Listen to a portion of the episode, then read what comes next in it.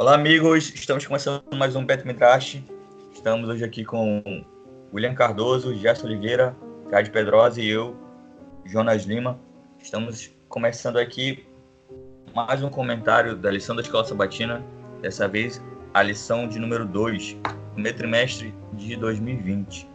O título da lição é De Jerusalém a Babilônia, do capítulo 1 de Daniel, a introdução ao livro de Daniel. Eu vou fa fazer o primeiro comentário aqui da, da, da, lição a respeito da, dessa dicotomia Jerusalém e Babilônia. É, as, as duas cidades elas estão presentes na sua essência, na sua ideia, na Bíblia inteira, desde Gênesis até o Apocalipse, que representam dois conceitos diferentes a respeito da, de espiritualidade. Eu queria um pouco, agora que vocês comentassem um pouco sobre isso. O que representa Babilônia na Bíblia e o que representa Jerusalém? Vai. Deixa eu começar, porque aí depois vocês vão ficar bem à vontade para fazer o que vocês têm que fazer. Vocês têm mais coisas para acrescentar aí. Bom, eu tenho, eu tenho aqui um, um, texto de um, de um historiador da religião chamado Mircea Eliade, de um livro que se chama Imagens Estava lendo ele ontem. Tu leste ele, William? Muito bom, né? Uh, uh -huh. uhum. Só, ele, só acho que às vezes ele é um pouco repetitivo, porque ele tem um monte de livros, um monte. Ah, sim. É porque é um tema. E que... aí ele, ele repete as mesmas coisas nos mesmos livros. Eu estava fazendo um trabalho, estava usando, porque ele fala sobre religião, né? Sobre é, símbolos, né? Como tu disseste, né?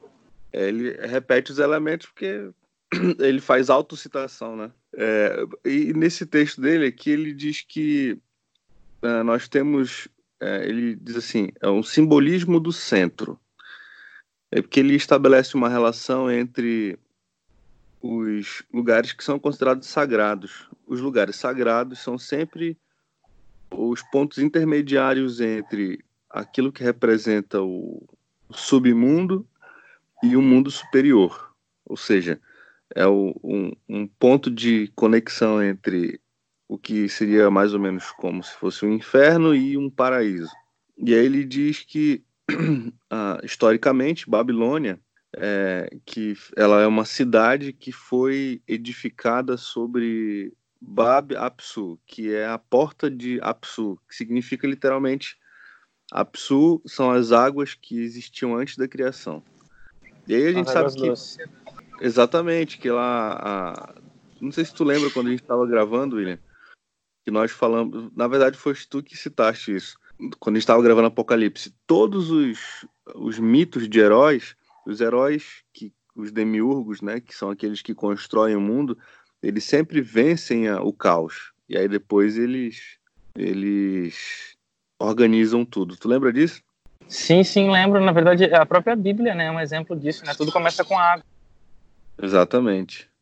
Então, essas águas da, da, da criação, que são as águas do caos, elas ficam embaixo da Babilônia, segundo a representação histórica do nome, né?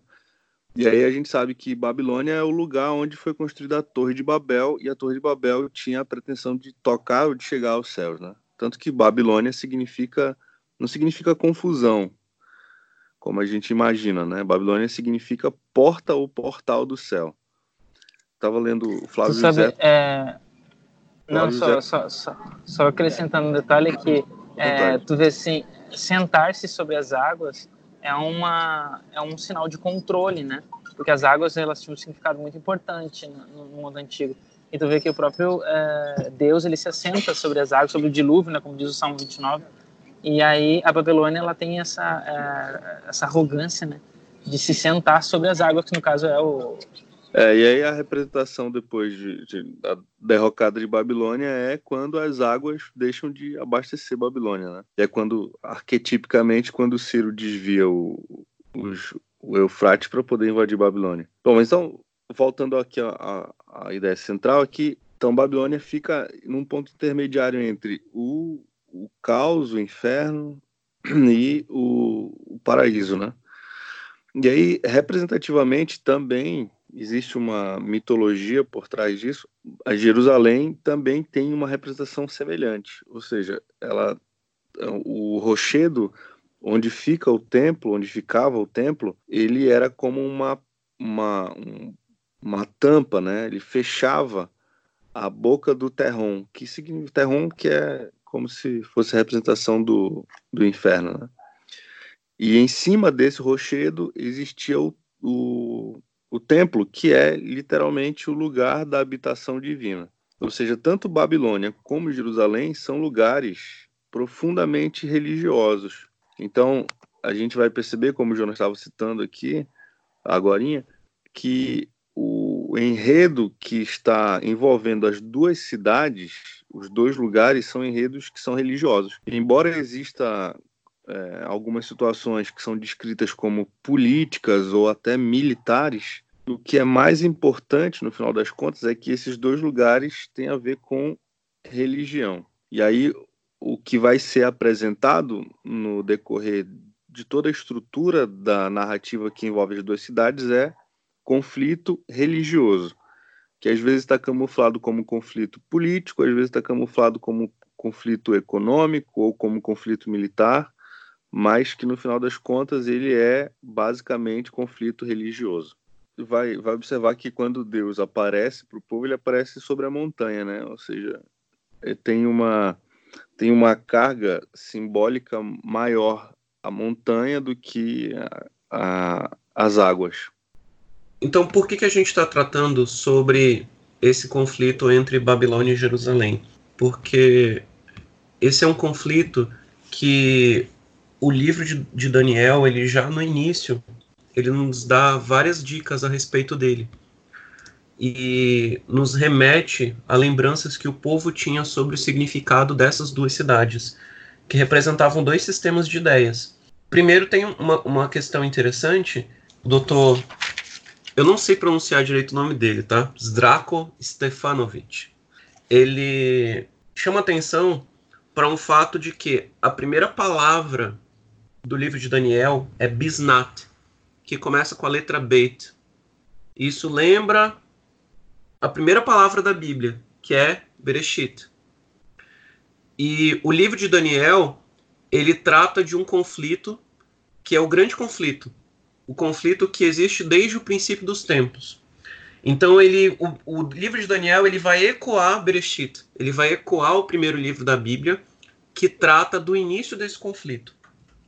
E aí, no, nos dois primeiros versos, ele nos dá algumas dicas sobre, sobre esse conflito. Primeiro ele fala, né, que veio Nabucodonosor, rei de Babel, lembrando que Babilônia é a, a, é a leitura latinizada da palavra Babel, como está nas escrituras.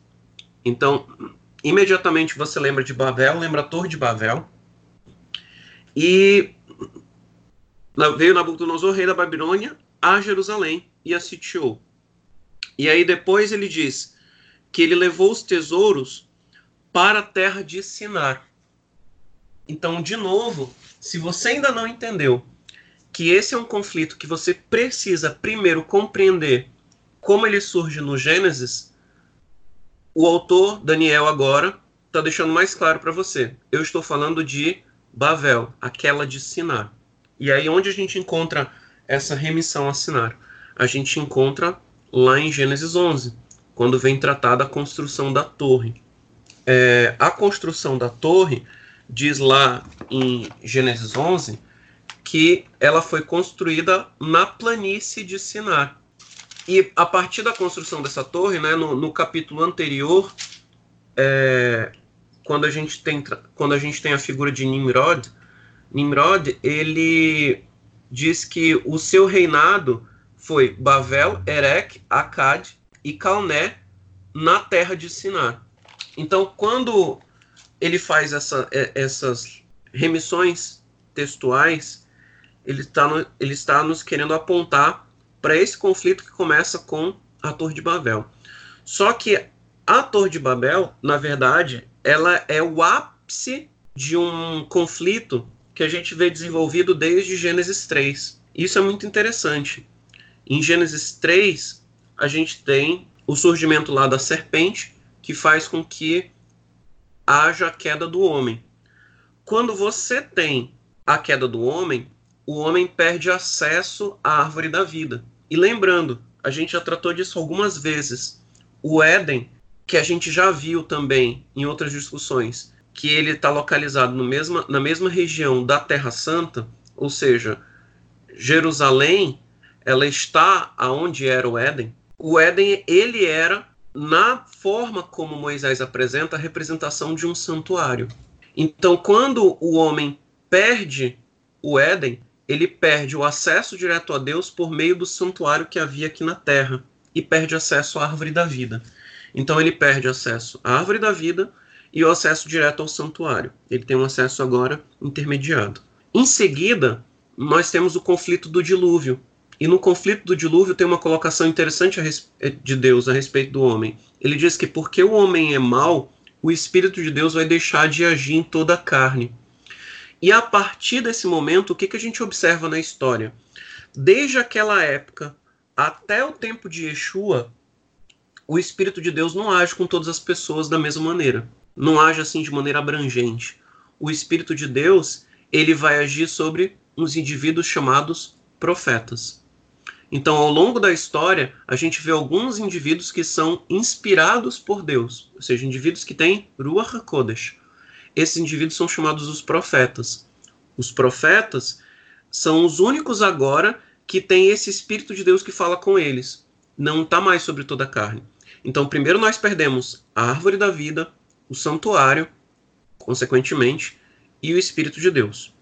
E agora, quando nós chegamos no capítulo, no capítulo 11, nós temos esse, o terceiro conflito, que é o conflito de Babel. E que coisa interessante, né? a, antes da primeira perda, a gente tem essa, essa situação em que Deus visita a terra. Lá no capítulo 3 de Gênesis, Deus aparece caminhando para ver onde o homem estava. Não encontrou, e aí, por isso, ele começa aquele interrogatório e depois o homem é punido. Ele visita depois o homem de novo, na situação de Caim, e em seguida no dilúvio. E agora, na Torre de Babel, mais uma vez, Deus aparece descendo, como foi lá no capítulo 3 de Gênesis, que ele caminha, aqui ele desce para ver o que, que eles estavam fazendo em Babel. E o que chama a atenção no capítulo é logo no primeiro verso que diz que toda a terra havia apenas uma linguagem, uma só maneira de falar. Então, o que os homens tinham que permitia com que eles fizessem aquela construção com que eles chegassem àquele patamar era a linguagem que eles ainda tinham do Éden. E com a destruição da torre, Deus tira isso deles.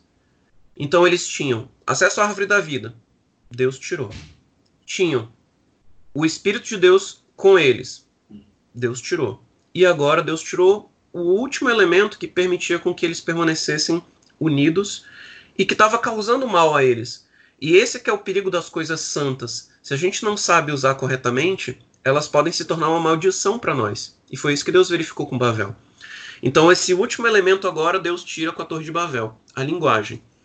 Então, tem um grupo ainda de pessoas que vai continuar com essa linguagem, mas o, o, em Babel você tem a confusão de línguas. E aí, por isso que, na visão de Deus, Babel não era a porta dos deuses, Babel era confusão que vem de, de, de Balal, né, que quer dizer que é o, a confusão das línguas. Então esses três elementos eles foram perdidos ao longo da história e Babel é, é o ápice disso daí. E ao longo do livro de Gênesis nós vemos a tentativa de Deus de recuperar a sua proximidade com o homem, fazendo uma aliança com ele e devolvendo isso ao homem. Então, o que, que nós observamos com Jerusalém? Em Jerusalém, você tem de novo o templo, você tem de novo a, a representação da lei de Deus, que no Éden era a árvore da vida, agora você tem a, a arca sagrada, a arca da aliança. Você tem os profetas, que são os indivíduos em que há o Espírito de Deus, e, e, e em certo aspecto toda a nação ela também tinha esse, esse espírito consigo, né? E no, no, no terceiro, o terceiro aspecto, a questão da linguagem. Deus preserva a linguagem com o povo de Israel, mantendo aquela mesma linguagem lá que não foi contaminada com a Torre de Babel. Então eles falavam aquela linguagem de lá e agora eles continuam falando essa mesma linguagem com a instituição de Jerusalém. Esse é o movimento, né? As perdas e agora Deus dando de novo essas coisas para eles na história do Gênesis até o Êxodo. E com a introdução do livro de Daniel, a gente vê o um movimento contrário. Tudo que eles ganharam, agora eles vão perder. Então, Deus entrega o povo para Babel. E a primeira coisa que ele de cara coloca que o povo ia perder foi o santuário. Porque diz que ele pegou os utensílios da casa de Deus e levou para a casa do seu Deus. Ele perde então o santuário. A gente viu que ele a gente viu isso na, na lição de Esdras, eles perderam também a questão da linguagem, né? A linguagem foi afetada, o povo já não, não falava tão bem o, o hebraico e passou a falar o aramaico. Essa foi uma das principais preocupações de Esdras quando ele começou o seu sistema de, de reeducação do povo. Então, o conflito entre essas duas cidades, ela representa tudo isso. Tudo aquilo que a gente ganha estando com Deus e tudo aquilo que a gente perde por não estar com Ele. E esse é o grande conflito. Então, o livro de Daniel, ele trata de um conflito que é o primeiro, o principal e o primeiro conflito da história, que é representado aqui por essas duas cidades. E agora essa representação ela vai ser levada adiante ao longo da história, sempre tratando como representação de duas grandes ideias. Uma ideia que tenta usurpar o poder de Deus, usurpar as coisas sagradas para um uso egoísta, isso é Babel, né? que eles utilizaram a língua divina para se opor a Deus. E agora, Jerusalém, que é Deus devolvendo o que é sagrado para os homens para que eles possam novamente se aproximar dele. Vamos falar agora sobre os quatro personagens principais dessa primeira parte de Daniel, que é Daniel e seus amigos, que eles sofreram uma pressão cultural enorme quando eles chegaram em Babilônia. Eles tiveram seus nomes, trocados, a dieta lhes foi imposta, eles não poderiam mais comer o que o que eles gostariam, mas sim o que lhes era oferecido. E também foi-lhe dada uma educação, foi-lhe imposta uma educação para que eles pudessem servir na corte do rei. E eu queria que vocês falassem um pouco sobre esse relacionamento da, da pressão cultural que eles tiveram nesse momento. Algo interessante sobre esse, esse verso é a questão a, a, dessas ligações, desse capítulo, na verdade, né? São essas ligações com o livro de Gênesis, né? como a gente já falou na, na lição anterior. Então, Daniel ele, ele, ele, ele faz algumas conexões, ele busca algumas coisas que estão ligadas a, a Gênesis, né? Então, o capítulo 1 é um capítulo que a gente já, de início, já percebe né, as ligações, as conexões com o livro de, de Gênesis, como é o, que o Gerson acabou de mencionar, a questão do, dos nomes, né? Babel, que relembra o próprio Shinar, especialmente o nome Shinar, né, que reporta Gênesis 11, né? E, e assim as pressões agora que, que Daniel acaba sofrendo, ele parece que retorna para Gênesis, né? Porque ele tem que comer uma alimentação que, de acordo com Levíticos cap, capítulo 11, né, não estaria em conformidade com a lei de Deus, com a, a, aquilo que Deus pede dele.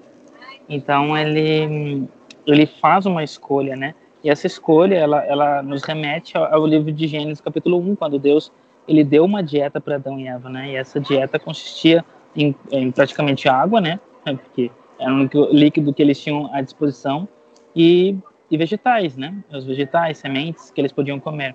E exatamente é isso, né? O zeroa, que é o que eles têm que, têm que comer agora. É, quer dizer, é o que eles escolhem comer, eles decidem comer isso. Eles fazem essa decisão para hum, continuar obedecendo a lei de Deus, a despeito de estar num lugar que, que é pagão, né? Um lugar que não obedece, que não cumpre as regras de Deus, né? Sim, outro detalhe é, importante né, em relação a isso é a forma como Daniel descreve, é, quer dizer, no livro, né, no capítulo 1, como eles fizeram a decisão. Né? Eu acho que isso é bastante importante até para uma questão é, pessoal de cada um, que é um dos pontos que a lição ela, ela, ela coloca, que é a questão de aparece, né, ele decidiu firmemente, né?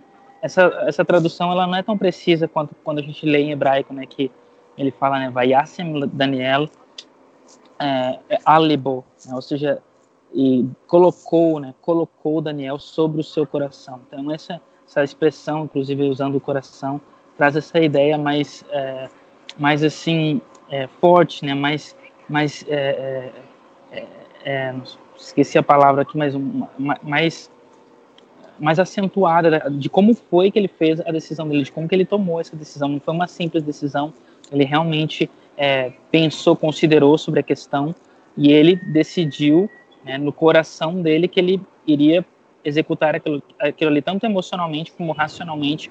Foi uma decisão bem pensada né, em prol de, do cumprimento uh, da palavra de Deus e assim obedecer aquilo que Deus uh, pede, pede através das escrituras, né? E também, né, se é uma decisão no coração, ela é uma questão íntima. Então não foi algo para que Daniel transparecesse aquilo, ele não estava pensando em o que os outros iam pensar, mas ele primeiramente decidiu intimamente para que então ele buscasse como realizar aquele seu desejo íntimo. Então não foi algo para que as outras pessoas vissem, não foi algo para ser louvado, mas foi algo que ele decidiu no seu coração, só ele e Deus. É, conforme a gente estava comentando antes, eu acho que isso é até interessante. É, só uma, um detalhe para explicar aí quem estiver nos escutando. Infelizmente eu estou na, na rua, não tive como ter um lugar para melhor para ficar, então tem um barulho, mas com certeza na próxima gravação não vai ter tanto barulho. Mas, mas voltando, a questão interessante, é, Daniel ele, ele, ele não buscou ser vegetariano porque ele queria ser vegetariano ou porque ele queria ser vegano para mostrar alguma coisa ou porque ser vegetariano é, é ser melhor do que do que aqueles que, que são carnívoros. Não. A questão é, pelo menos é, o que dá a entender o texto, é que ele decidiu é, porque era uma situação de que é, ele estaria obedecendo a lei de Deus, né? Então, a, a, fim de cumprir a lei de Deus, ele consequentemente tinha que ser vegetariano. Né? Ele era o vegetarianismo se torna nesse caso uma uma consequência da decisão de Daniel.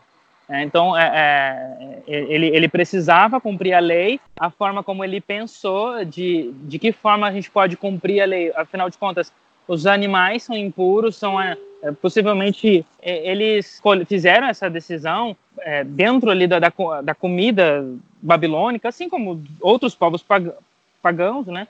Eles misturavam os alimentos, cozinhavam junto, talvez com a mesma faca que corta o porco, cortaria sei lá, um animal puro, né, um animal uh, que a Bíblia recomenda comer, mas junto com outros que não. Uh, sem contar que esses animais eles eram antes de serem mortos, eles eram oferecidos a ídolos, né?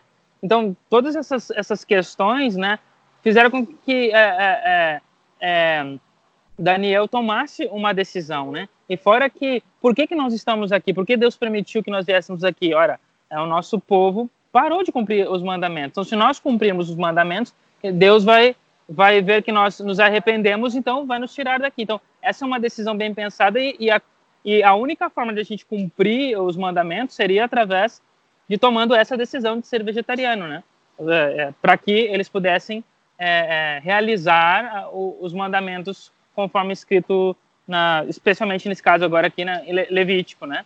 Então, Deuteronômio também, né?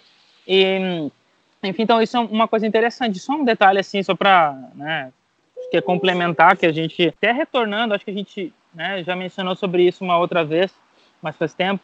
Mas é que a, a, palavra evangelho, que é a palavra besorá em hebraico, que vem de bassar, que é carne em hebraico, ela tem exatamente essa conotação. A bessorá, é o, o, o evangelho, a, as bo, a boa notícia é que tem carne, tem carne para comer. Porque não, no mundo bíblico, é, por mais que a gente imagine que, que era um mundo em que eles consumiam muita carne, muito pelo contrário, eles não tinham esse consumo, né? Carne era, era algo espe é, extremamente especial a comida, né? Então não era uma coisa comum. Realmente, reis comiam carnes, né? Então, é, quem tinha muitas condições poderia comer isso, né? Então, o povo comum, o povo simples, né, normal, comia somente é, quando eles faziam algum voto para Deus, alguma alguma uh, dedicação, né, através das ofertas pacíficas, né? Mas isso era muito raramente que acontecia ou em festas especiais, né, em momentos especiais, né?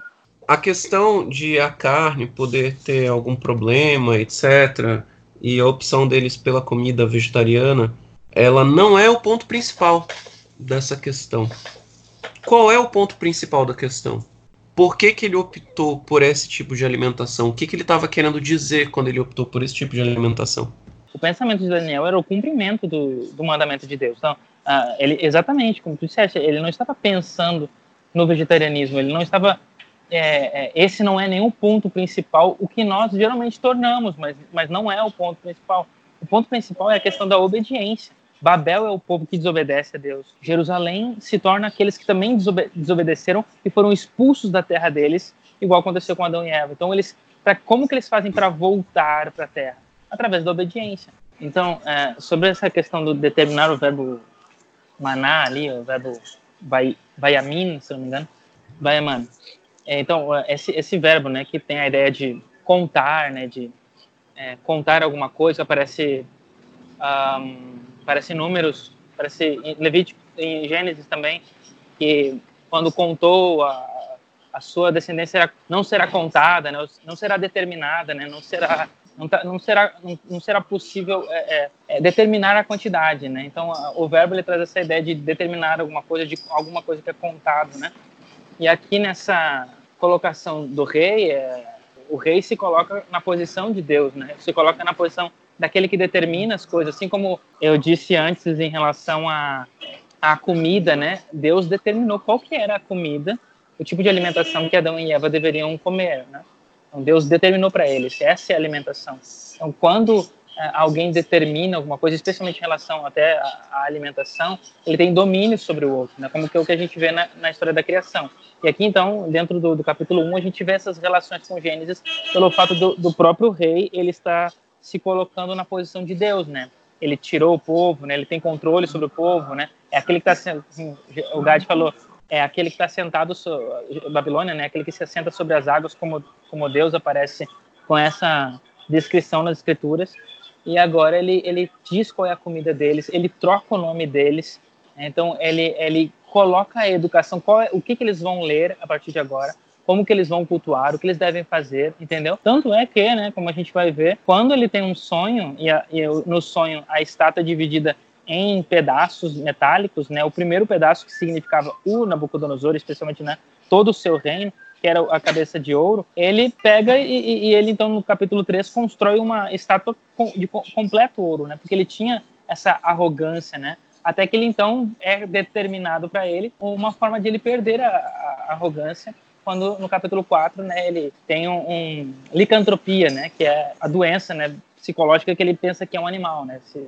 acha que é um animal. Uma ideia que existe na, na história, né, do Nabucodonosor se colocando como um ser divino, né, que determina aos seus servos, aos seus escravos, né, como o que, o que ele quer, né. Dr. Jacques Ducan, no livro Segredos de Daniel, ele destaca que a forma verbal utilizada no verbo determinar, que é vaeman, ele tem como sujeito apenas o próprio Deus e ocorre outra vez só em contexto de uma criação sobrenatural, que é lá em Jonas 1:17 e Jonas capítulo 4, versos 6 a 8. Então ele era um verbo utilizado unicamente para Deus. Então quando Daniel ele utiliza esse verbo dizendo o rei Vaimano, o rei determinou, ele estava querendo dizer que o rei estava necessariamente avocando para si uma prerrogativa divina, que é determinar o alimento. E isso a gente pode até relembrar questões de novo relativas ao Éden. Se você for ver na narrativa do Éden, Deus determina o alimento para Adão e Eva. Isso faz com que eles sejam servos de Deus. E aqui o rei determina o alimento deles, então o, o, o Daniel viu nisso uma situação que, tendo em vista todo esse contexto que ele já coloca do conflito entre Babilônia e Jerusalém, ela se torna mais grave. Além disso, você tem outras expressões linguísticas no texto que indicam o perigo em que eles estavam se encontrando e como o rei buscava essa figura divina para si. Você tem, por exemplo, isso é, uma, é um ponto apontado pelo autor da lição, que a descrição de Daniel, eles são colocados como sem nenhum defeito de boa aparência. é um tipo de descrição semelhante àquela que é tratada nos sacrifícios. Os sacrifícios eles tinham que ser sem defeito. Então o autor da lição diz que o rei da Babilônia parecia se comparar ao Deus de Israel, na medida em que ele exigia qualificações semelhantes dos jovens que servissem seu palácio ao dos sacrifícios. Então eles estavam se vendo como sendo uma oferta. E essa oferta era uma oferta para o rei, então eles não, eles não acharam isso apropriado, né? Daniel e seus companheiros. Além disso, você tem a expressão, no verso 5 diz: Determinou-lhes o rei a ração diária das finas iguarias da mesa real e do vinho que ele bebia, e assim fossem mantidos por três anos, ao cabo dos quais assistiriam diante do rei. Então você tem aí, primeiro, além da, da questão da, da determinação, que é um verbo utilizado para Deus, tem uma conotação divina. Você tem a associação carne e vinho, que, segundo Jacques Ducan, caracteriza tanto na Bíblia como nas culturas do Antigo Oriente Médio a refeição ritual ocorrida no contexto de adoração. Então você vai ter as ofertas no santuário, elas eram de animais vivos que eram sacrificados e depois o, o sacerdote comia parte daquele, daquela carne e algumas vezes o próprio ofertante ele também comia é, aquela carne. Então, o Daniel enxergou nessa, nessa situação mais uma, uma indicação de que era o rei da Babilônia tentando se colocar para ele como Deus, né? Participar dessa refeição implicava em submeter-se à religião babilônica e em reconhecer Nabucodonosor como Deus. Assim como Deus determinou a comida de Adão e Eva no jardim, e a gente viu desde o início que Daniel tenta apontar para Bereshit, o rei determina agora a comida deles. Ele disse: Olha, aí a gente chegou no limite em que vem a submissão ao rei. Então a gente está naquele ponto em que, tudo bem, foi Deus que determinou que a gente viesse para a Babilônia, foi Deus que determinou que a gente servisse a esse rei, foi Deus que determinou que a gente estivesse unido a esse povo, mas até o limite em que Deus é afrontado. Então, o, o que é apontado no texto, isso, mais uma vez, já que do, Jacques Ducan comenta é que os babilônios consideravam o rei como um deus na terra. O consumo ritual diário de carne e vinho, portanto, tinha não só o propósito de fornecer sustento físico, mas principalmente transformar os envolvidos em servos leais ao rei. Lembrando, no contexto de Israel, no contexto antigo, não havia esse hábito que a gente tem hoje, tão comum no mundo ocidental, de comer carne todo tempo, de comer carne todo dia. Mas na antiguidade, o consumo de carne ele era esporádico. Ele era principalmente ligado a esses sacrifícios que eram feitos. E aqui o rei estava determinando como ração diária, ou seja, como o alimento que eles iam consumir todos os dias, carne e vinho dois alimentos que têm uma conotação religiosa. E no fim do verso 5, ele diz que, comendo essa alimentação, seria verificado se ao final de três anos eles seriam aptos a assistirem diante do rei. E essa expressão, Yandu Lifnei Hamela, né, que é, é estar em pé na, diante da face do rei, ela é uma expressão que também a gente encontra eco na Bíblia, que se refere aos levitas desempenhando sua função sagrada. Essa expressão, assistir diante do rei, é uma expressão que se refere àqueles que foram consagrados ao serviço religioso. E lá em 2 Crônicas 29, 11, ela descreve a função dos levitas. Os levitas eram aqueles que estavam diante da face de Deus, quando eles serviam no templo.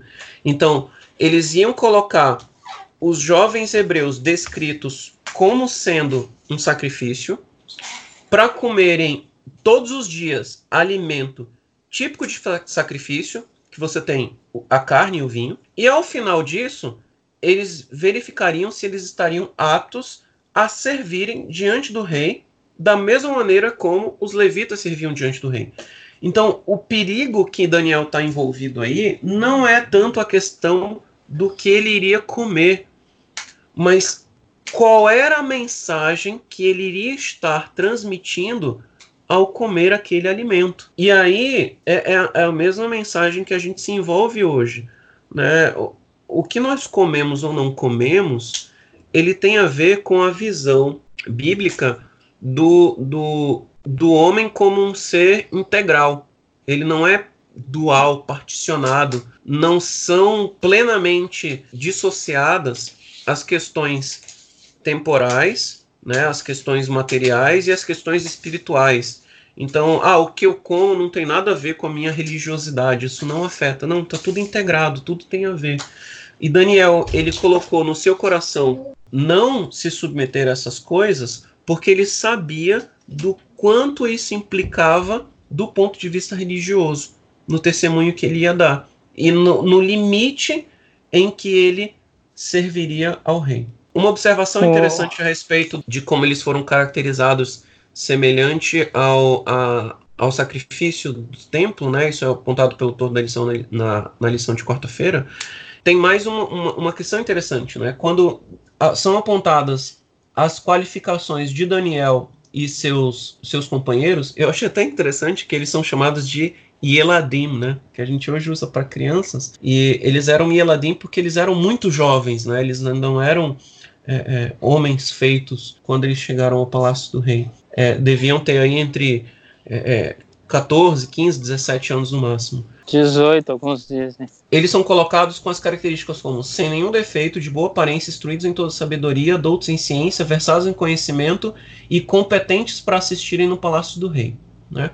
Então, são seis características que são apontadas para ele. E no Tratado Sanhedrin 93b, diz que Daniel, são de, Daniel e seus companheiros são descritos com seis virtudes que é o mesmo número de virtudes do jovem David. Então, quando Samuel vai procurar o futuro rei, lá em primeiro, primeiro livro de Samuel, capítulo 16, verso 18, David é descrito com seis virtudes. Então, são seis características igual às seis características de Daniel. São seis indivíduos que têm essas seis características.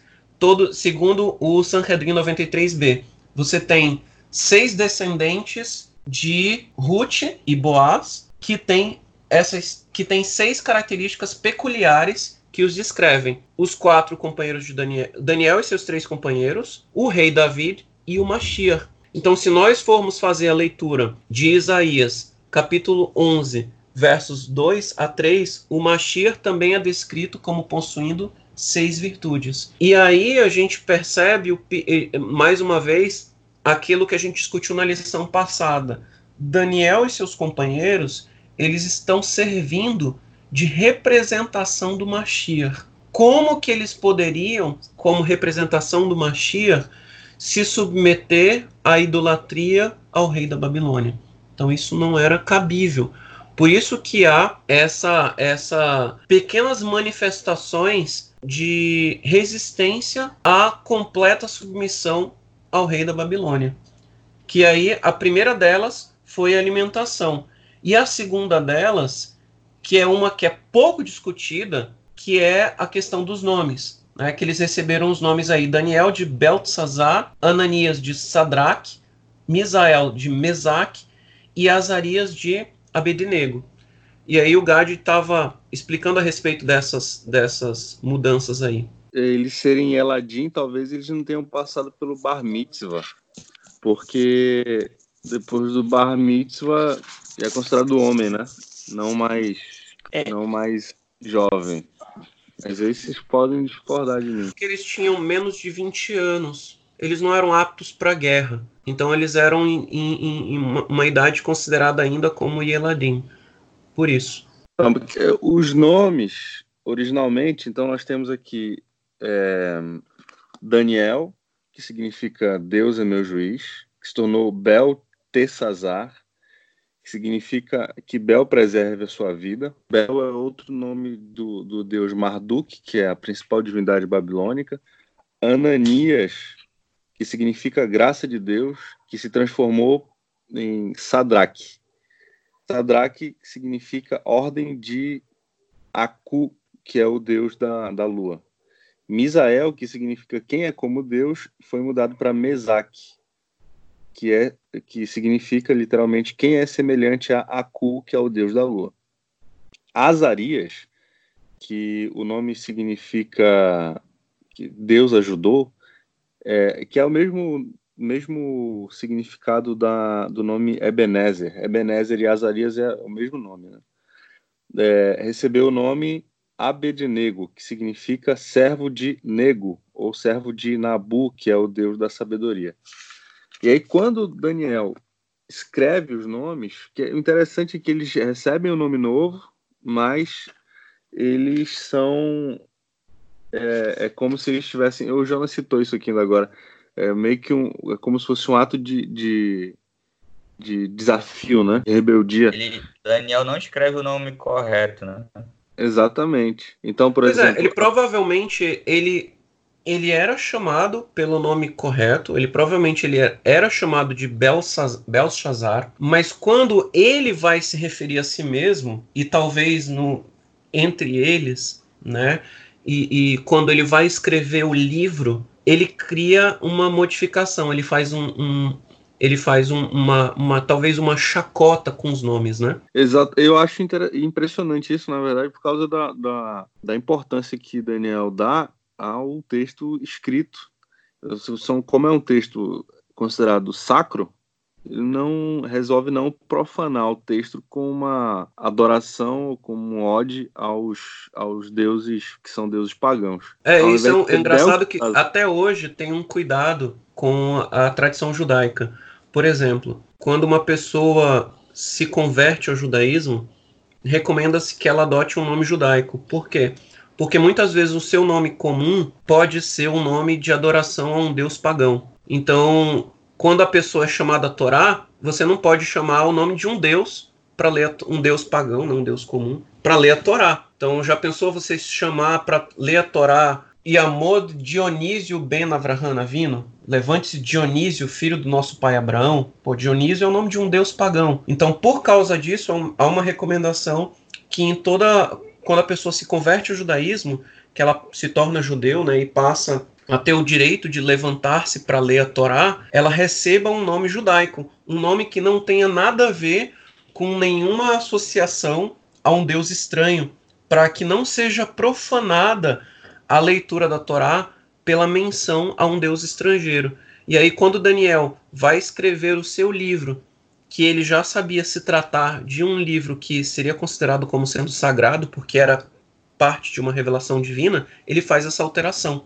E aí os nomes ficam assim. Então, Beltesazar passa é, Belsazar, o Belshazzar passa a ser pronunciado como, pronunciado como Beltesazar. Como a gente Com o acréscimo da letra, da letra do T, né? Do T, exatamente. É, do T. Então, Sadrak, ao invés de ser Shadrar, fica sa Sadrak. Então, seria como a pronúncia Shadrak, ou Shadrar. É, ao invés de ser somente Shadrar. E aí, ao invés de ser Mushalim Marduk, o nome de Misael, fica Mesak, também com acréscimo da letra. A gente tem aqui a aportuguesado o Q, U, E, mas seria basicamente o, o som do K, né? Sadrak. É o Raf. Exatamente, que é o Raf em, em, hebraico. Azarias, que ficou como. Ser é, Ardi, Nabu, Ardi, e Nabu, virou nego. Adinarbu, exatamente, aí virou nego. Abednego, ele ficou então como, ou seja, ao invés de ser Ardi, o, que é servo, né? Ficou Abed e nego, que é fica aí uma palavra que não tem um equivalente ao, a nenhum nome de nenhuma divindade. Então, em vez de ser Nebo ou Nabu, ficou Nego. É interessante. É, o, o foi trocado. O Bel virou Belt, que não é. Deus nenhum. O Marduk virou só Raf. Raf. Não é mais. O nome dele completo virou só um, um K. Um K. O Q, né? Então, em vez de Marduk, ficou só Q. Isso tanto no nome de de Sadraque quanto no nome de Mesak. Né? O nome completo de Mesak era para ser Mushalim Marduk, e aí virou só Mushalik. E aí o de, o de, de, de Azarias, que era para ser Ardi Nabu, virou Abednego. Então, em lugar do, do, de Nabu com Beit, pegou-se a próxima letra que é o Gimel. Então virou de Nabu, virou Nago, o Nego. O Nego. Como se Daniel estivesse falando, é, esses deuses não são deuses, né? E o, e, o interessante desse, dessa, tem, dessa colocação. Tem importância. Os deuses não têm importância.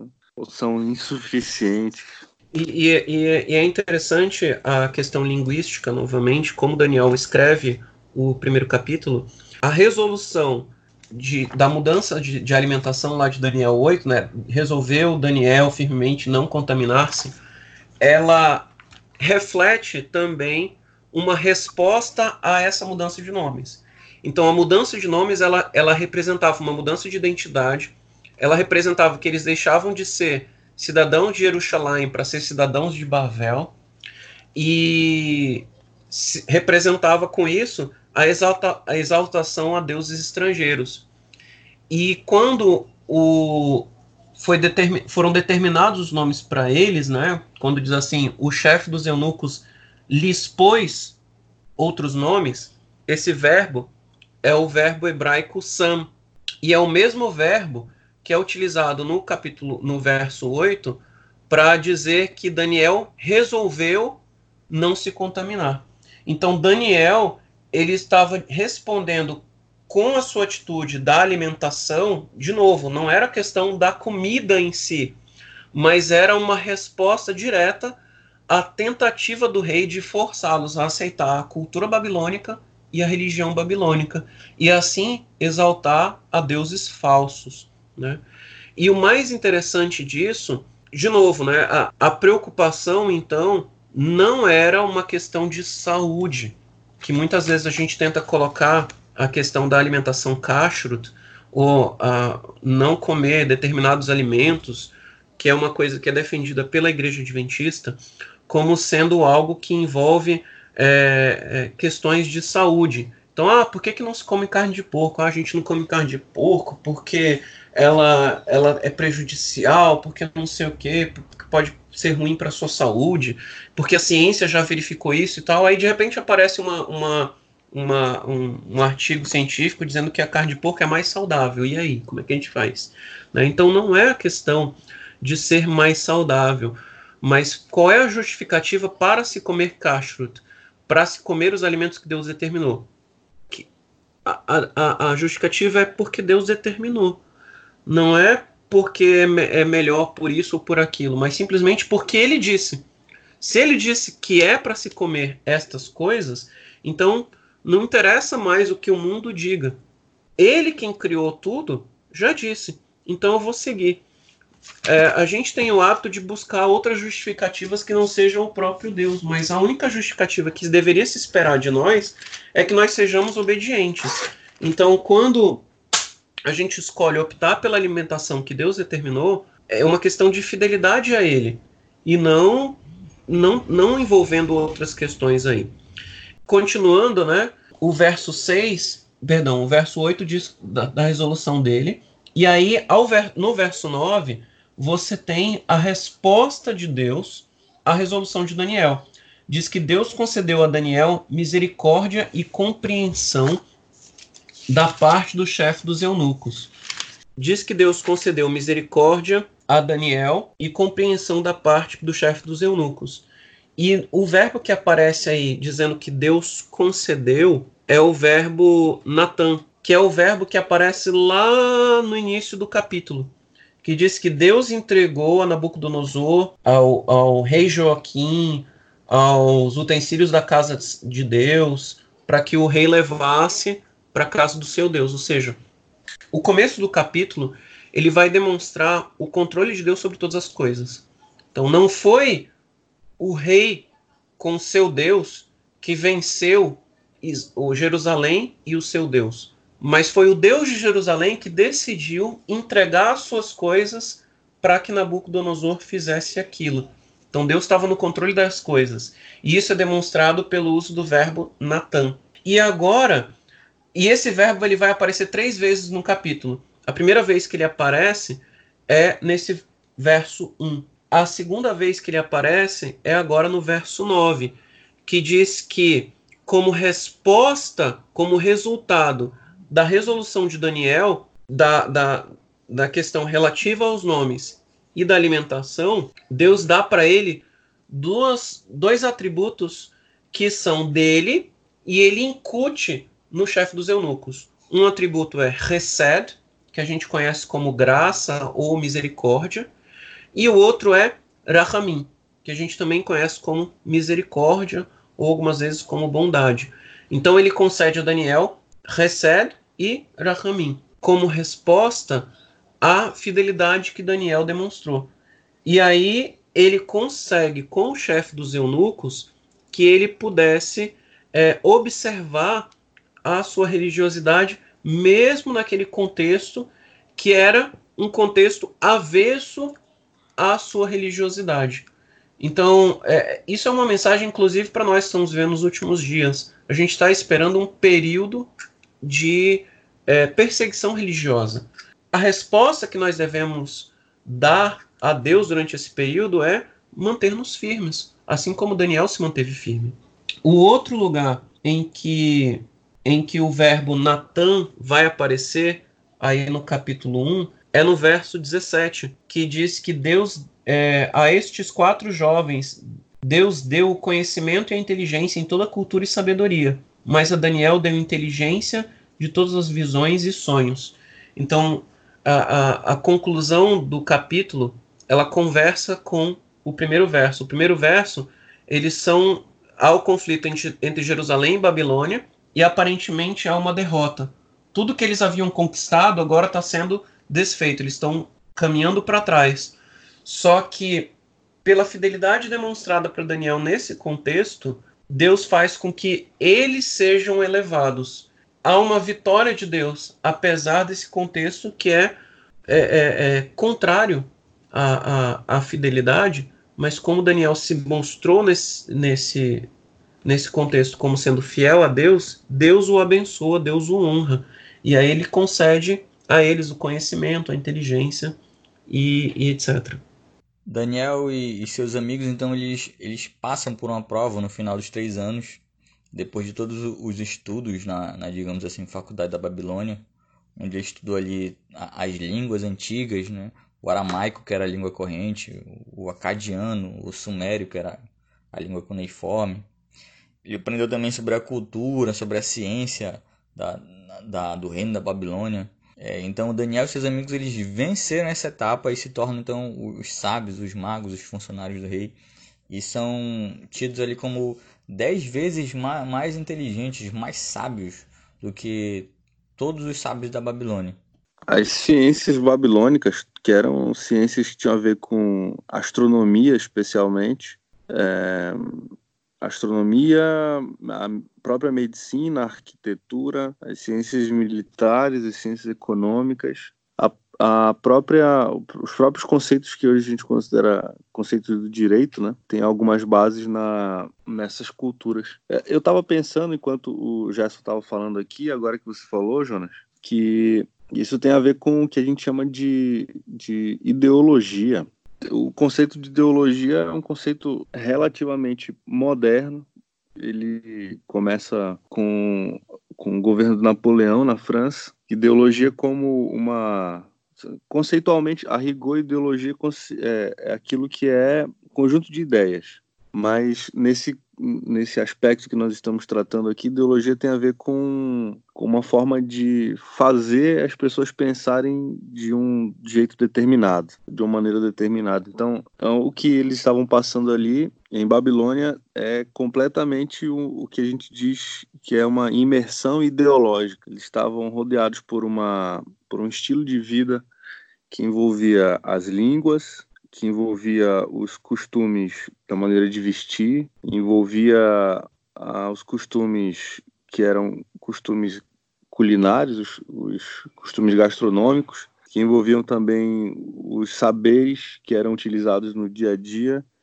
E mesmo assim, mesmo eles estando completamente imersos na, nessa ideologia dominante, eles se, se dispuseram a ser diferentes e é muito do que nós vemos, do que nós vivemos. Gerson pontou isso bem, bem observadamente. Nós estamos completamente imersos em conjunto de ideologias que são, é, como posso dizer, são encaminhadoras para determinados comportamentos que não tem nada a ver com comportamento religioso, mas nós temos instrumentos para resistir essa dominação ideológica, assim como foi o caso de Daniel e de seus amigos. Eu penso que esse, essa introdução do, do livro de Daniel, que é o capítulo primeiro, ela tem esse, esse papel, apresentar os elementos que são é, dispostos como o conjunto das coisas que são de Babilônia, conjunto das coisas que são de Jerusalém, é, os artifícios de Babilônia e os contra-artifícios de Jerusalém para resistir a, a dominação e a tentativa né, de, de, de dominação babilônica. É muito interessante isso, tem muita coisa para a gente tirar daqui. Só, só observar em relação à, à tradição judaica, né, já que a gente sempre se propõe a expor elementos relativos à tradição judaica, eles foram colocados à prova por 10 dias. Isso foi algo que foi proposto por Daniel. E por que, que Daniel propõe 10 dias de prova? Porque esse é, um, é o período de teste da Bíblia, né? É uma, é uma numerologia tradicional judaica. Então você tem 10 dias entre o toque da trombeta e o dia do perdão, o dia da expiação. E esse é, um, é, o, é o dia de julgamento. Então durante 10 dias é feito um julgamento. Que 10 é um número que representa também a ideia de mínimo na Bíblia. Então ele pediu, olha, o mínimo para que a gente possa provar que dá resultado e também representando que esse é um período de teste para nós, é que nós nos submetamos a isso por 10 dias. E aí, quando terminam os 10 dias, eles são aprovados. E aí entra um outro período, que é também um, um período que é colocado muitas vezes como, como uma numerologia representativa de prova, que é o número 3. É, diz que a aflição do justo não dura mais do que três dias. Então, por exemplo, Yeshua, ele morre e ao terceiro dia ele ressuscita porque esse é considerado como sendo um período de prova do justo. E Daniel e seus companheiros, eles, for, eles foram colocados sob prova por três anos com as penas, para ao final de três anos estarem com, com Nabucodonosor. Lembrando, né? Anos e dias são ideias bem intercambiáveis na Bíblia. Então, três anos transmite a mesma ideia de três dias. E aí eles são colocados como três anos depois estarem diante do rei e ao estarem diante do rei é quando eles foram quando se verificou que eles que eles tinham essa superioridade, digamos assim, de preparo em relação aos outros, apesar de não terem se submetido às determinações do rei. Para finalizar, só relembrando algo que a gente já tratou na semana passada, que no fim do capítulo a gente tem uma mensagem de esperança que diz que Daniel continuou até o primeiro ano do rei Ciro. Então a gente começa o capítulo com os do verbo Natan, dizendo: olha, foi Deus quem deu a casa do rei e o próprio o, a, e a casa de Deus, né, as duas, as duas casas, na mão de Nabucodonosor. Mas ao final você tem de novo o verbo Natan dizendo que Deus vai demonstrar por meio de Daniel uma nova onda de, de esperança. Né? Então, retornando àquilo que a gente começou na fala, em Gênesis a gente vê, nós saímos da, da completa perdição, que foi a queda do homem, e aí nós temos todas as perdas com a queda do homem, o dilúvio e a Torre de Babel. Mais adiante, nós temos a recuperação de tudo isso ao longo do livro, por meio da formação da família de, de, de Deus, né, que é o povo de Israel, e o êxodo, etc. Então, tudo aquilo que foi perdido é ganho novamente. E aqui no livro de Daniel nós temos essa mesma dinâmica. Deus entrega na mão de Nabucodonosor, tudo é perdido. Mas no final do, do, do, desse primeiro verso, Deus dá de novo. E isso vem por meio de Daniel. E já o capítulo seguinte, que é o que a gente vai estudar na próxima semana, o capítulo 2, ele mostra por meio desse Daniel, que ele já adiantou no capítulo 1, que vai ter sonhos e visões, ele mostra no, e interpretar também ele mostra por meio de Daniel e desse rei, que era um rei pagão, como o seu domínio se daria e como ele traria uma recuperação de todos aqueles elementos perdidos. E aí essa é a conclusão que o, o, o livro de Daniel vai trazer, né? O fim do grande conflito, esse conflito entre Jerusalém e Babilônia um dia vai acabar.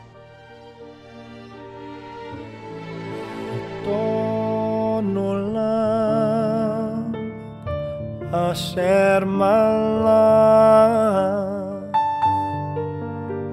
Beterem Yitzir Nivra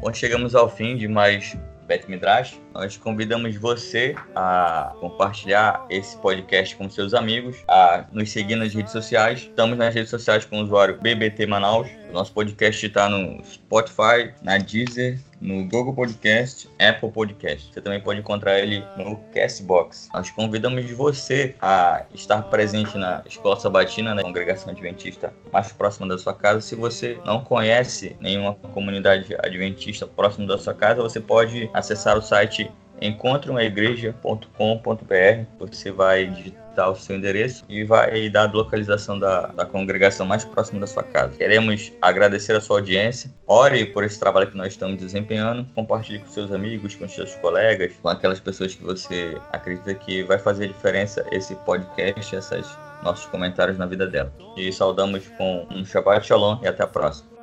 נסע בחפצו כל הסיימן וכשמו נקרא ואחרי ככלות הכל לבדו ימלוך נורא והוא היה והוא הווה והוא יהיה בתפארה אדון עולם אשר מלך בטרם כל יציר נברא